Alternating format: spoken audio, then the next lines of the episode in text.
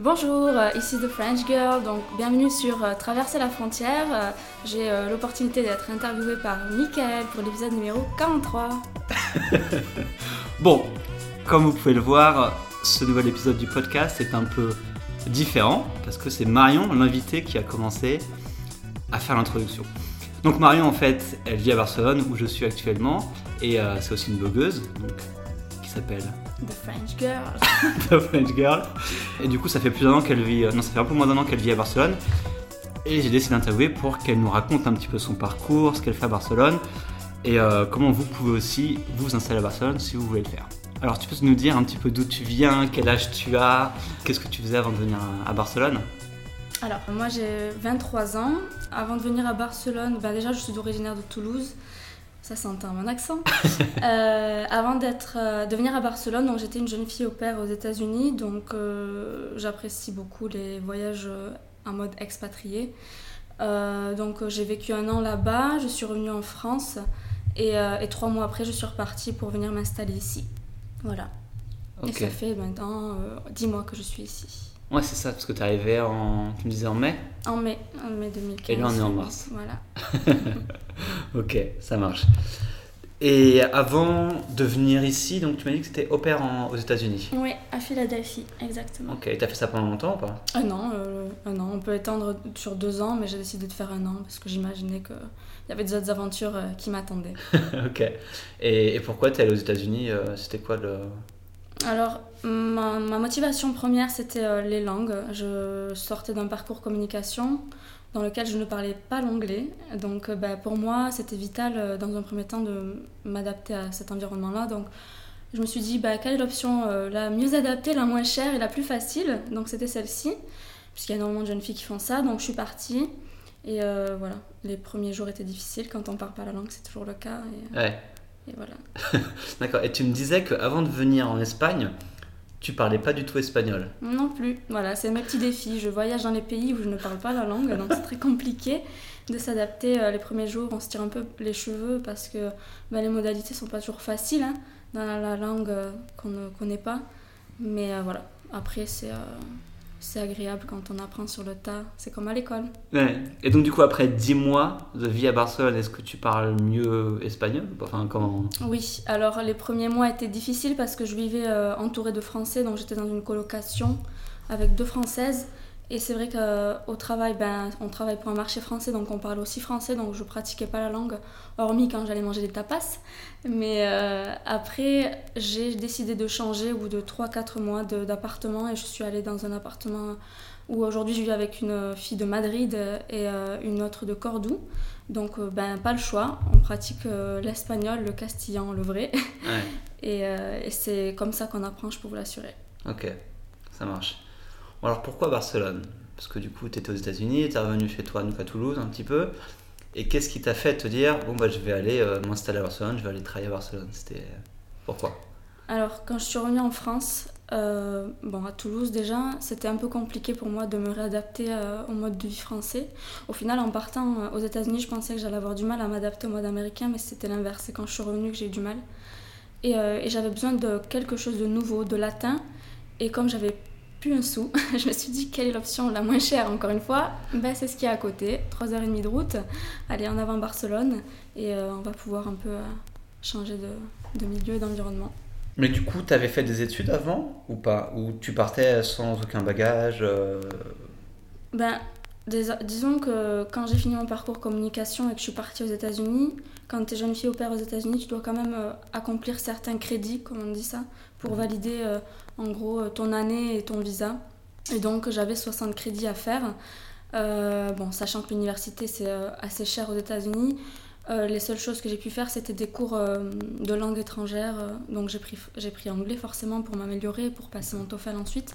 Donc j'ai fait ça et avec ça j'ai pu m'inscrire dans un autre cours gratuit euh, d'introduction au marketing. Donc j'ai pas passé une année sans rien faire du tout, hein, puisque j'ai quand même complété mon cursus, même si c'était pas des, voilà, le, le fameux cursus LMD qu'on a en Europe.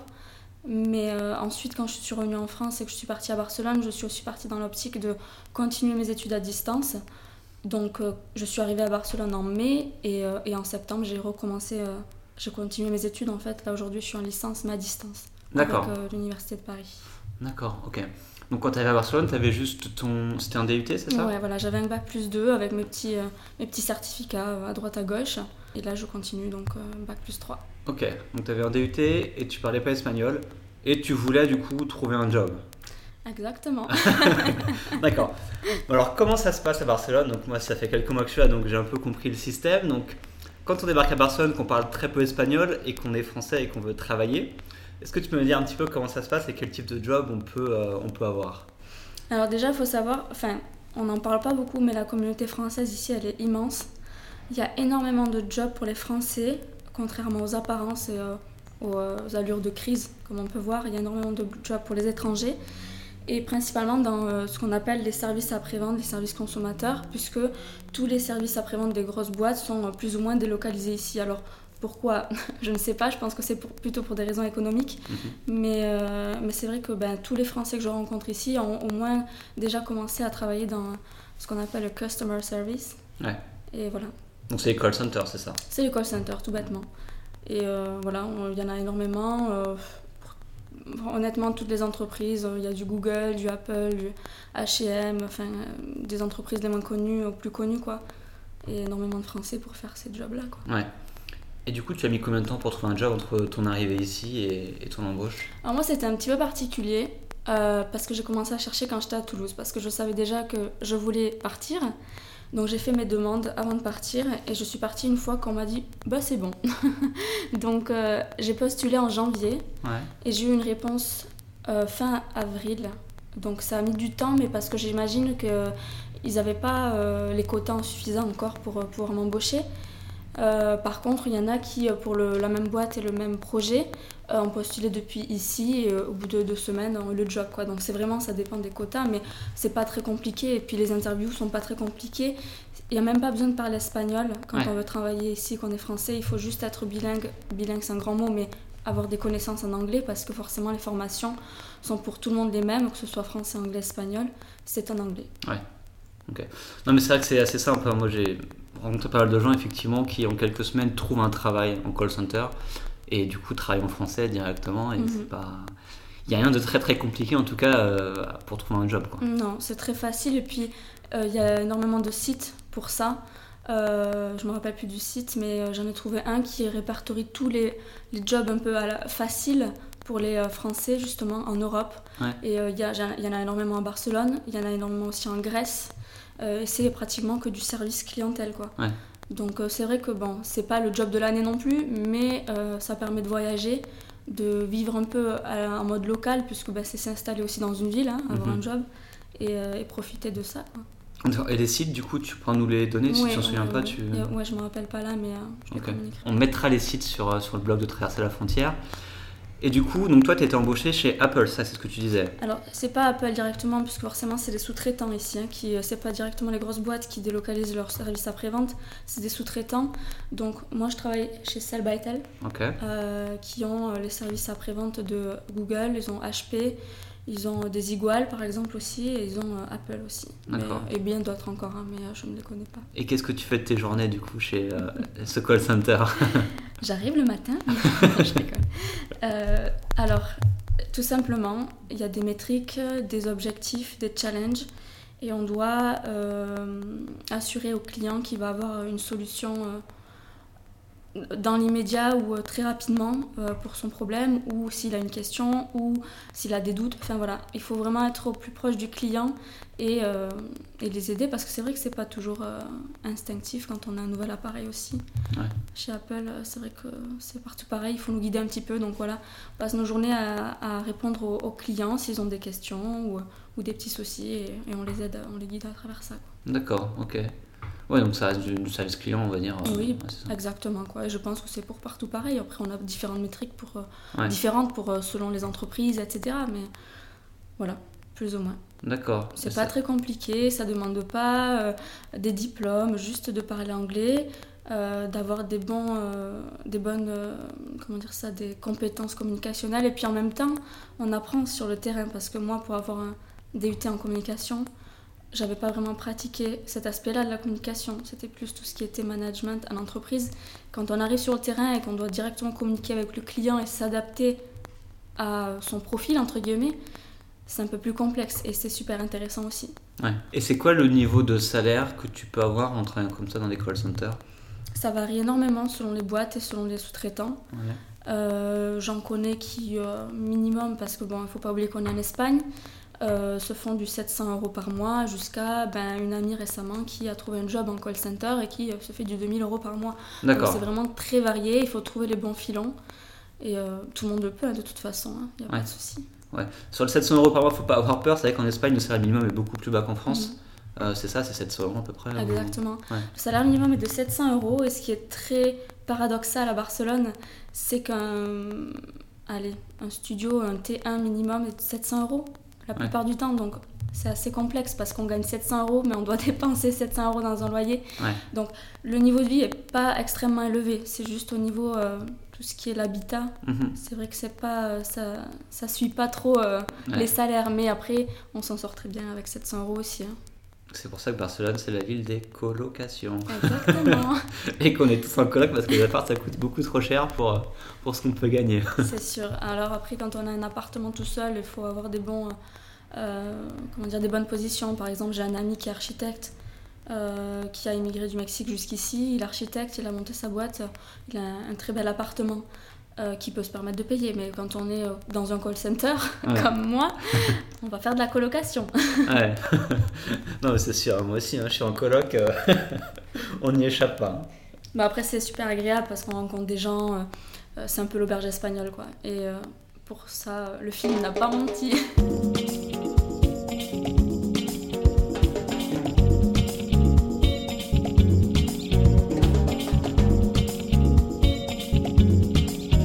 Coup, au niveau administratif, est-ce que c'est compliqué bah, de trouver un travail ici, enfin en termes de, de papier, parce que je sais qu'il y a notamment le NIE, donc nous, beaucoup de gens en parlent pour pouvoir travailler ici, etc. Comment ça s'est passé un petit peu pour toi, euh, le fait bah, d'être résident à Barcelone et de travailler, euh, d'être employé en fait euh, ici en Espagne, quoi? Alors pour moi, c'était un peu Colanta, Ok. on va dire ça comme ça. Ben déjà, c'est compliqué quand on parle pas espagnol de faire tout ce qui est administratif parce que ben ici, soit on parle catalan, soit on parle castillan, et euh, très peu euh, de personnes travaillent dans l'administratif parlent anglais ni français. Donc euh, bonne chance. Alors euh, quand on arrive ici, dans un premier temps, ben, ce qui prime, c'est déjà trouver un endroit où se loger. Une fois qu'on l'a trouvé, il faut aller déclarer justement ben, qu'on a déménagé de son pays d'origine à Barcelone. Donc. Qu'est-ce qu'on fait On va à ce qu'on appelle euh, l'ayuntamiento, qui est entre guillemets euh, le bâtiment administratif. Euh, ici, je pense que ça, ça joue aussi comme le rôle de mairie, Ouais, entre c'est ça. guillemets. Et, euh, et donc, on va euh, avec ses petits papiers, euh, son contrat de location, son, son passeport, à cet ayuntamiento. Et on va dire, bon voilà, j'ai déménagé. Sauf que quand on parle pas euh, espagnol, c'est compliqué d'expliquer tout ça. Mais bon, ensuite, euh, quand on va dans ce bâtiment-là et qu'on déclare qu'on a déménagé, on nous donne un papier qui s'appelle l'empadronamiento. Ok. Ce papier-là, c'est un peu le, le Saint Graal à Barcelone. Parce que ça permet d'accéder euh, aux services de sécurité sociale, pour faire euh, des papiers à la banque, euh, également pour avoir ce qu'on appelle la, la- la carte sanitaire, en fait, Mhm. pour euh, aller au médecin, chez le médecin, pardon.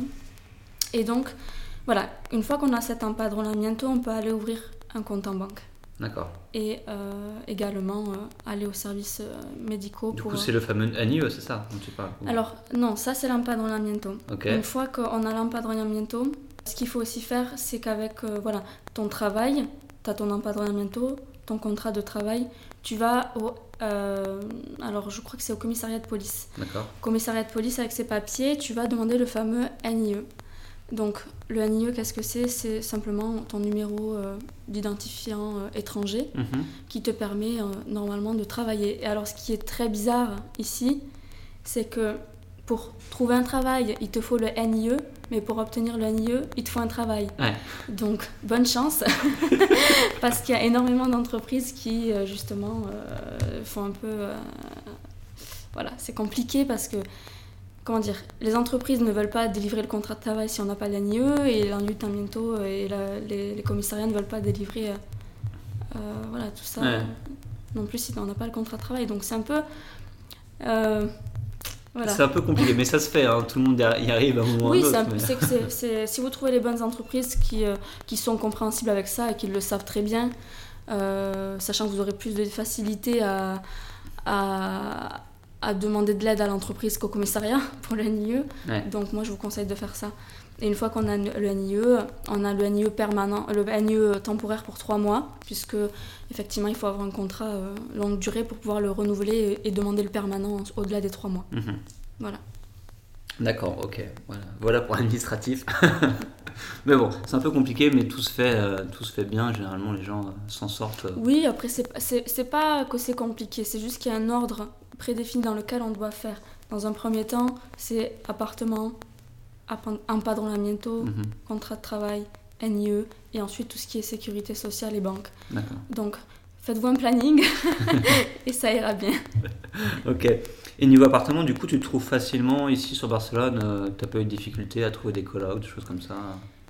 Euh, honnêtement, je trouve que c'est difficile de trouver un appartement ici parce que c'est la course à la concurrence. Mhm. Euh, on est énormément, pas que les Français, les locaux. Euh, c'est une ville cosmopolite, donc il y a des gens de partout, euh, d'Amérique latine, d'Europe, enfin de partout, qui cherchent un appartement en, en même temps que vous. Ouais. Donc du coup, ben, ça nous passe souvent sous le nez. Il faut pareil se faire un planning, chercher régulièrement, et envoyer énormément de demandes Ouais. par WhatsApp parce que ça se fait beaucoup par WhatsApp. Alors au début, euh, j'habitais dans cet appartement euh, dans le sud de la ville, Euh, donc j'ai décidé de changer.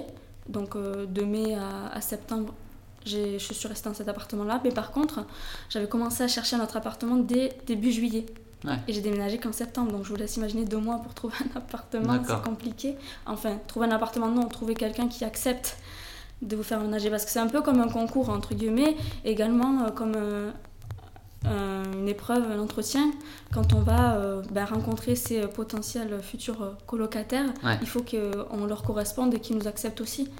Donc il y a plusieurs, euh, voilà, il y a plusieurs euh, Moi, ce que j'ai trouvé sur Barcelone, effectivement, c'est que tu as beaucoup d'offres et beaucoup de demandes. C'est-à-dire que tu as quand même pas mal d'appartements, de colocation disponibles, mais tu as aussi une forte demande et beaucoup, beaucoup de Ah gens oui, qui veulent exactement. emménager. Donc, euh, on peut trouver, c'est-à-dire qu'après, il faut aussi être flexible sur euh, où on veut vivre, euh, le budget, etc. C'est vrai que si on est très strict, ça peut être vite compliqué parce qu'il y aura peut-être moins de choix.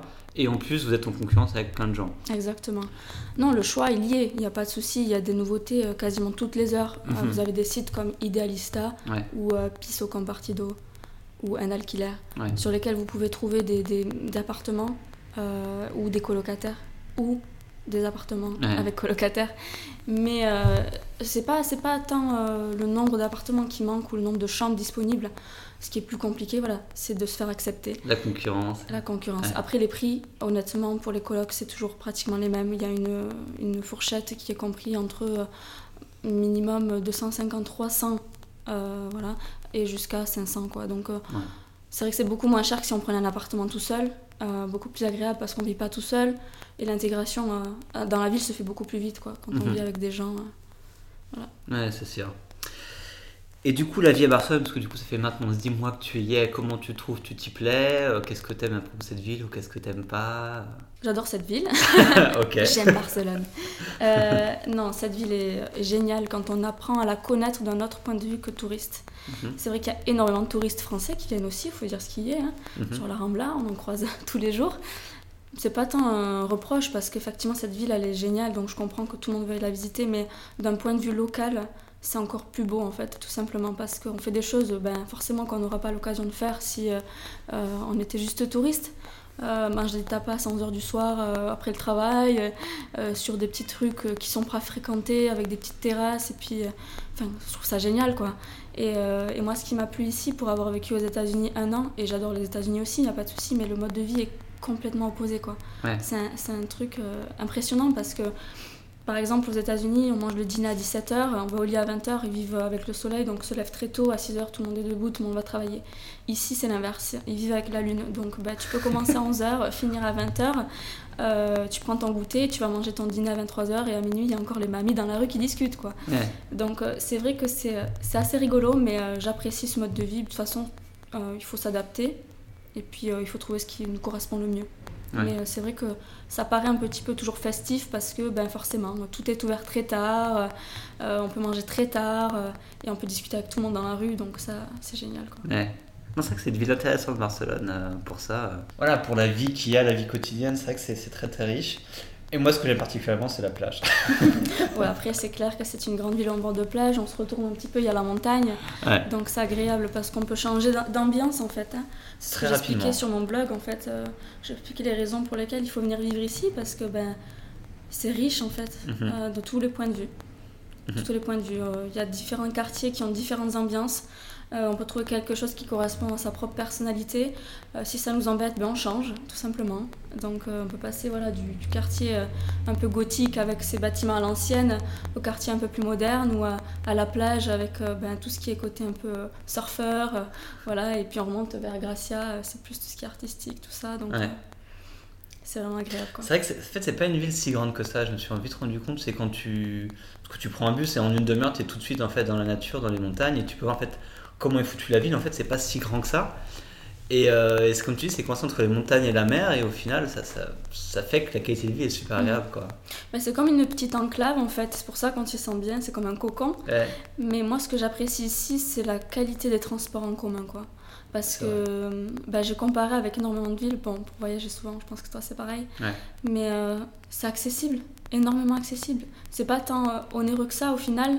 Euh, la carte de métro au mois, elle a 53 euros. Bon, c'est un peu moins cher que le pass Navigo à Paris, un peu plus cher que la carte Tisséo à Toulouse qui est de 10 euros. Mais euh, ce que je veux dire, c'est que ben, avec cette carte-là, on peut prendre les bus, euh, le métro, le tram illimité dans le mois.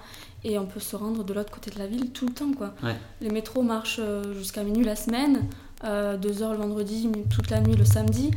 Honnêtement, ben, je trouve ça très facile et je trouve ça même compliqué d'avoir une voiture ici, quoi, quand euh, c'est aussi facile de se balader. En plus, il y a les vélos qui sont, voilà, 43 euros l'année, c'est pas non plus euh, super cher, quoi. Enfin, je veux dire, euh, tout le monde se balade en vélo, en skate, en roller et en métro, quoi. Donc, ouais, et je valide ce point, les transports en commun ici, c'est vraiment génial, c'est très peu cher et tu peux aller partout, même les bus sont, sont géniaux. Enfin, parce que à, Paris, par exemple, les bus sont c'est compliqué, mais ici, tu as vraiment des grandes, roues, des, grandes, des grandes rues, et du coup, euh, les bus on, sont, passent super bien. Euh, le mhm. vélo, moi j'ai acheté un vélo, euh, et du coup, tu peux faire du vélo un peu partout. Tu as des pistes cyclables qui sont super bien foutues.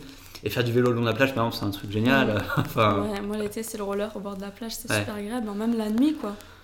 Et puis, ce que j'apprécie ici, tu vois, c'est même si c'est une grande ville, on dit oui, fais attention, tu vis toute seule là-bas, te balades pas trop la nuit, mais je ne me suis jamais sentie autant en sécurité mm. qu'à Barcelone. Mm-hmm. Pour vivre dans à Toulouse, qui est quand même une ville qui est un peu moins grande, puisqu'il n'y a que deux stations de métro pour comparer un petit peu les métros, euh, je me sens pas trop en sécurité la nuit. Je ne me balade pas toute seule la nuit, bien que ça soit ma ville natale et que je la connaisse par cœur. Ici, euh, je, combien de fois je suis rentrée à 3h du matin toute seule, je n'ai pas de bombe lacrymogène et euh, je parlais avec les mamies dans le métro quoi. Enfin, donc euh, non, c'est pas une ville qui craint. même si c'est une grande ville, c'est très agréable quoi. Ah ouais non c'est sûr, c'est une ville les plus sûres dans des grandes villes les plus sûres dans lesquelles j'ai vécu comparé à Paris ou après je suis en Amérique du Sud de notre pays mais c'est vrai que c'est super safe quand même dans les petits quartiers voilà tu, peux te balader sans aucun souci comme mm. j'ai jamais eu une once de, de, peur ou de choses comme ça, ou de voir des trucs bizarres. Euh, effectivement, il y a des pickpockets parce que c'est une ville super touristique, mais à part ça, mm. franchement, c'est.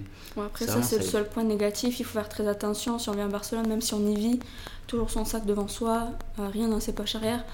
Mais ça, c'est pas que Barcelone, c'est euh, majoritairement en Europe. Quand euh, les étrangers viennent en Europe, on leur dit de toute façon, faites attention en Europe, les pickpockets, c'est, je sais pas pourquoi, mais c'est comme ça. Mais c'est vrai qu'à Barcelone, c'est un peu plus, euh, un peu plus pointu sur ça, et donc faites attention. Mais après, non. quand on rentre la nuit dans le métro à Barcelone, les seules choses qu'on peut croiser, c'est des gens qui sont, sont endormis sur les banquettes ou des gens qui ont un petit peu trop fait la fête. Mais sinon, personne ne m'a jamais interpellé, personne ne m'a jamais agressé, personne. Et pourtant, je vis quand même à côté d'un des quartiers qui craint le plus. Quoi, donc, euh,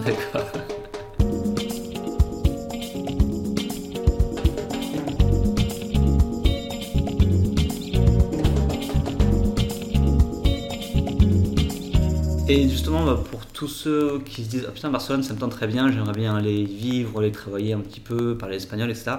Quel conseil tu donnerais à quelqu'un bah, qui ne connaît rien et qui aimerait justement euh, débarquer ici? Venez. Euh, non, juste ne pas se laisser euh, ne pas se laisser intimider par la langue déjà dans un premier temps. Parce que ben, Barcelone, bon, c'est pas l'Espagne, Barcelone c'est quand même euh, détaché un petit peu hein, de l'Espagne, c'est catalan, c'est quand même une autre culture. Il faut pas venir à Barcelone pour venir en Espagne. hein. Si vous voulez aller en Espagne, allez plutôt en Andalousie ou ailleurs. Mais Barcelone, voilà, c'est une ville qui a énormément de richesses, euh, où la, langue n'est pas une barrière. Énormément, enfin, voilà, compte tenu de ce que je vous ai dit, euh, beaucoup de personnes parlent anglais malgré les administrations. Ouais. Euh, les gens que vous croisez ici, pratiquement, moi personnellement, au début, je parlais anglais avec les gens dans la rue. Euh, si vous parlez pas catalan, c'est pas grave. Ils vont pas euh, vous gronder. Vous pouvez parler castillan, il n'y a pas de souci. Tout le monde parle castillan aussi. Ouais. Et si vous ne parlez pas du tout euh, aucune des deux langues, c'est pas grave non plus, parce que vous apprendrez sur le terrain, comme je l'ai fait. Mais après, un autre conseil, ne vous laissez pas, enfin, n'ayez pas peur de pas trouver de travail, parce qu'il y en a partout. Ouais. Pour les Français surtout. hein. Euh, et euh, dernière, euh, dernière option pour ce qui est de venir ici et de ne pas avoir de logement. Il y a des auberges de jeunesse qui sont très accessibles. Moi, au début, c'est ce que j'ai fait. À 10 euros la nuit, je suis restée trois nuits dans, un- dans une auberge, le temps de trouver quelque chose. Il y a des groupes Facebook sur lesquels vous pouvez parler avec des gens qui directement louent des chambres, ce genre de choses. Vous pouvez faire du couchsurfing aussi. J'ai fait ça après l'auberge de jeunesse, le temps de, Ouais. de déménager. Euh, Il y a énormément de demandes couchsurfing pour être euh, euh, sur le site internet et, et me mettre mis en justement hôte. Ouais. Euh, je reçois au moins trois demandes par semaine. Donc euh, Et puis Airbnb, t'as plein. il y a Airbnb aussi, il y a énormément. Honnêtement, c'est pas quelque chose. Et puis même si vous restez dans la rue, il fait chaud. la nuit, c'est pas un souci. Non, mais honnêtement, euh, les gens sont accueillants ici malgré tout. Donc non, il n'y a pas de souci pour ça. Euh, c'est pas une ville comme aux États-Unis où ça serait un peu plus compliqué les modalités d'immigration ou surtout si vous êtes européen quoi. Ouais. Vous avez même pas besoin de votre passeport, vous avez juste besoin de votre carte d'identité donc euh, Mhm. donc voilà. Ah oui, non, je pense que c'est vraiment un moyen. euh, J'écrirai sur Barcelone euh, dans les prochains mois, mais c'est vraiment un très bon moyen de, si on est un peu bloqué en France, qu'on a un peu de mal à trouver de travail, etc., de venir à Barcelone, c'est un très bon moyen parce que tu apprends une, une langue, tu peux travailler, tu travailles facilement, t'as pas de problème de visa, la vie ne coûte pas plus cher qu'en France, euh, généralement, et c'est- vraiment un, un bon moyen, quoi. Et tu peux rencontrer plein de monde, c'est ça, c'est que t'es Ouais, c'est et- ça. Ben, quand on aime voyager et que, comme moi, quand, qu'on est passionné de rencontres interculturelles, ici on est servi. Ouais. Euh, je n'ai rencontré qu'un seul catalan, pour être honnête, euh, dans mon cercle d'amis, hein, je parle. Ouais. Mais euh, voilà, mes très bons amis ici sont perses. J'ai des Allemands, j'ai des Italiens, Ouais. j'ai des Espagnols de partout dans l'Espagne, des Français beaucoup aussi, puisque la communauté française elle est très grande, des Australiens, des Américains. Mais euh, voilà, c'est ça que j'a- j'apprécie ici, c'est qu'on rencontre de... C'est comme si on voyageait à travers les gens, en fait, tout Ouais. simplement, parce que tout le monde a une histoire, et tout le monde vient ici pour la même raison, en fait. Donc, ouais, pourquoi tu es venu à Barcelone? Ah ben moi, c'est pour faire du skate et du soleil. Ah, pourquoi? Parce qu'il y a la mer. Ah.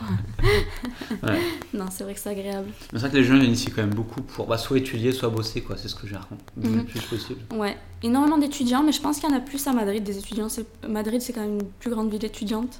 Ouais. Euh, mais voilà, ici, il y a énormément d'étudiants, c'est vrai, mais euh, j'ai rencontré aussi beaucoup de, de travailleurs, quoi. tout Non, Mhm. c'est sûr, hein, beaucoup de gens d'Amérique du Sud, beaucoup de, d'Amérique du Sud ouais, qui viennent ici pour bosser. Ah, tous les Mexicains, les Vénézuéliens, les Mm, Colombiens, ouais, les Argentins. exactement. J'ai rencontré beaucoup de Mexicains et de Vénézuéliens, surtout. Ouais, Énormément. beaucoup d'Italiens aussi. Bon. Je crois que c'est la première communauté en plus. Après, c'est une ville qui est aussi accessible si on veut rester sur le court terme, que comme si on voulait rester sur le long terme. C'est-à-dire Mm. que moi, je prévois pas de rester ici ben, pour avoir des envies de voyage. Pour le moment, je vais pas rester ici toute ma vie, même si j'aimerais y revenir. Mais je rencontrais des personnes qui, euh, c'est des Français, euh, ça fait 7 ans qu'ils habitent ici. Donc eux, ils se sont encore mieux adaptés, ils ont construit leur vie ici et euh, ils sont très heureux. quoi. Donc, D'accord. Du coup, le futur, ça ressemble à quoi pour toi? Parce que là, ça fait, ça fait bientôt un an que tu es à Barcelone. Je sais que tu aimes beaucoup voyager. Mais du coup, tu comptes rester ici plus longtemps. Comment tu vois les choses? Ben moi, je, je sais pas pourquoi, j'aime bien les chiffres ronds. Donc moi, je fais un an, un an, un an. Ok. Non, j'ai fait un an aux États-Unis. Euh, ben là, je pense faire un an euh, ici et euh, partir pour de nouvelles aventures d'un an encore. Qui sait Ok. Non, je sais que je reviendrai ici parce que c'est une ville qui m'a vraiment pris au cœur, mais ouais, c'est très agréable. On peut même s'imaginer faire des projets en fait ici, hein, tout simplement. Mais voilà, moi, mes projets pour l'instant ne sont pas de m'installer ici définitivement. J'aimerais repartir euh, dans un nouveau pays. J'ai encore quelques destinations en tête, mais euh, rien Ouais. de définitif. Ok, donc tu vas voyager, mais on ne sait pas encore où. C'est la surprise. Et on pourra le découvrir donc sur ton blog, exact. The French Girl. Donc c'est quoi le nom exact du blog? C'est thefrenchgirl.fr. .fr, d'accord. Et, euh, et pourquoi tu as créé ce blog-là? Qu'est-ce que tu y racontes euh? Alors au début, euh, quand je suis allée aux États-Unis, c'était juste, ça s'appelait pas du tout comme ça. Ça s'appelait euh, Les aventures américaines de Marion. Et euh, je racontais mais, mon quotidien, c'était facile pour moi parce que c'était une façon de tenir mes proches au courant et de les faire voyager à travers mon expérience. C'est-à-dire que je leur expliquais comment la culture était différente ici, euh, enfin aux États-Unis, euh, en France. Et euh, c'était euh, super agréable pour moi de leur faire découvrir ça parce que ben, pour ceux qui euh, n'avaient pas l'occasion de voyager et qui restaient dans leur canapé, ben, ils me disaient qu'ils pouvaient voyager aussi à travers ces récits-là. Et au final, j'ai commencé, enfin, je les faisais en deux langues à chaque fois. Et j'ai commencé à comprendre que ça intéressait de plus en plus de monde. Je me suis dit, il y a vraiment un potentiel derrière. Donc euh, j'ai commencé à créer le blog et à l'appeler The French Girl parce que ben, aux États-Unis, ben, on m'appelait tout, tout le monde m'appelait comme ça. Voilà. Ok. Les États-Unis ils aiment bien les Français, donc euh, ils m'appelaient The French Girl. Et donc c'est devenu ça, c'est devenu un peu ma marque euh, de voyage et de mon blog. Et donc voilà, je raconte mes histoires de. Enfin c'est pas c'est pas trop des histoires de voyage, c'est plus des guides euh, à travers mes yeux, quoi, entre guillemets, parce que ben par exemple, je suis allée il y a pas longtemps à- à Istanbul. Mhm. Et c'est vrai que c'est une destination qui est un peu controversée en ce moment, et parce qu'on dit dans les médias, etc. Mais je me bats contre ces gens-là qui pensent qu'il ne faut pas y aller. Ouais. Et j'explique ça dans mon, dans mon, dans mon- sur mon blog, en fait, un article avec euh, comment se rendre à Istanbul en un week-end, quoi, Ouais. que faire. Euh, alors oui, c'est des expériences que j'ai fait moi, donc ça parle un petit peu de moi, mais c'est surtout comment vous, vous pouvez faire, en fait, tout Ouais. Après, je raconte aussi euh, ben, justement ce que j'expliquais, les cultures, les traditions, qu'est-ce qui change, comment on fait dans ce pays, des petites astuces de voyage et surtout comment voyager quand on est une femme. Ouais, c'est ça aussi là ce que tu as appris, c'est que voilà, pour les filles, on peut se dire que c'est plus compliqué de voyager ou plus dangereux, etc. Mais du coup, tu essayes de montrer euh, par tes propres moyens que voilà, euh, c'est pas parce que vous êtes une fille ou que vous êtes toute seule que vous pouvez pas voyager, quoi. Non, ça c'est clair. Ben, je commençais à voyager toute seule, j'avais 19 ans. Mhm. C'est jeune hein, quand on voyage toute seule, Ouais. mais euh, non, j'ai jamais eu de problème particulier. Je me suis jamais fait embêter. Donc il y a des choses à savoir, hein, il faut pas partir comme une faux folle, mais euh, Ouais. il y a des choses à savoir et, euh, et c'est ce que je vous explique sur mon blog. quoi. Ok, très bien. Bon, allez tous voir donc, le blog thefrenchgirl.fr. Et puis on va se quitter là-dessus, Marion. Mais ça marche, il a pas de souci. On va faire la conclusion comme on a fait l'introduction, on va la faire en freestyle. Donc merci à Marion d'avoir euh, raconté son histoire sur le podcast. Merci à vous d'avoir écouté ce podcast encore une fois. Et puis, euh, et puis on se retrouve pour le prochain épisode. Salut à tous, salut Marion. Allez, au revoir. Ciao. Et venez à Barcelone, hein, je vous attends. Ciao. Au revoir.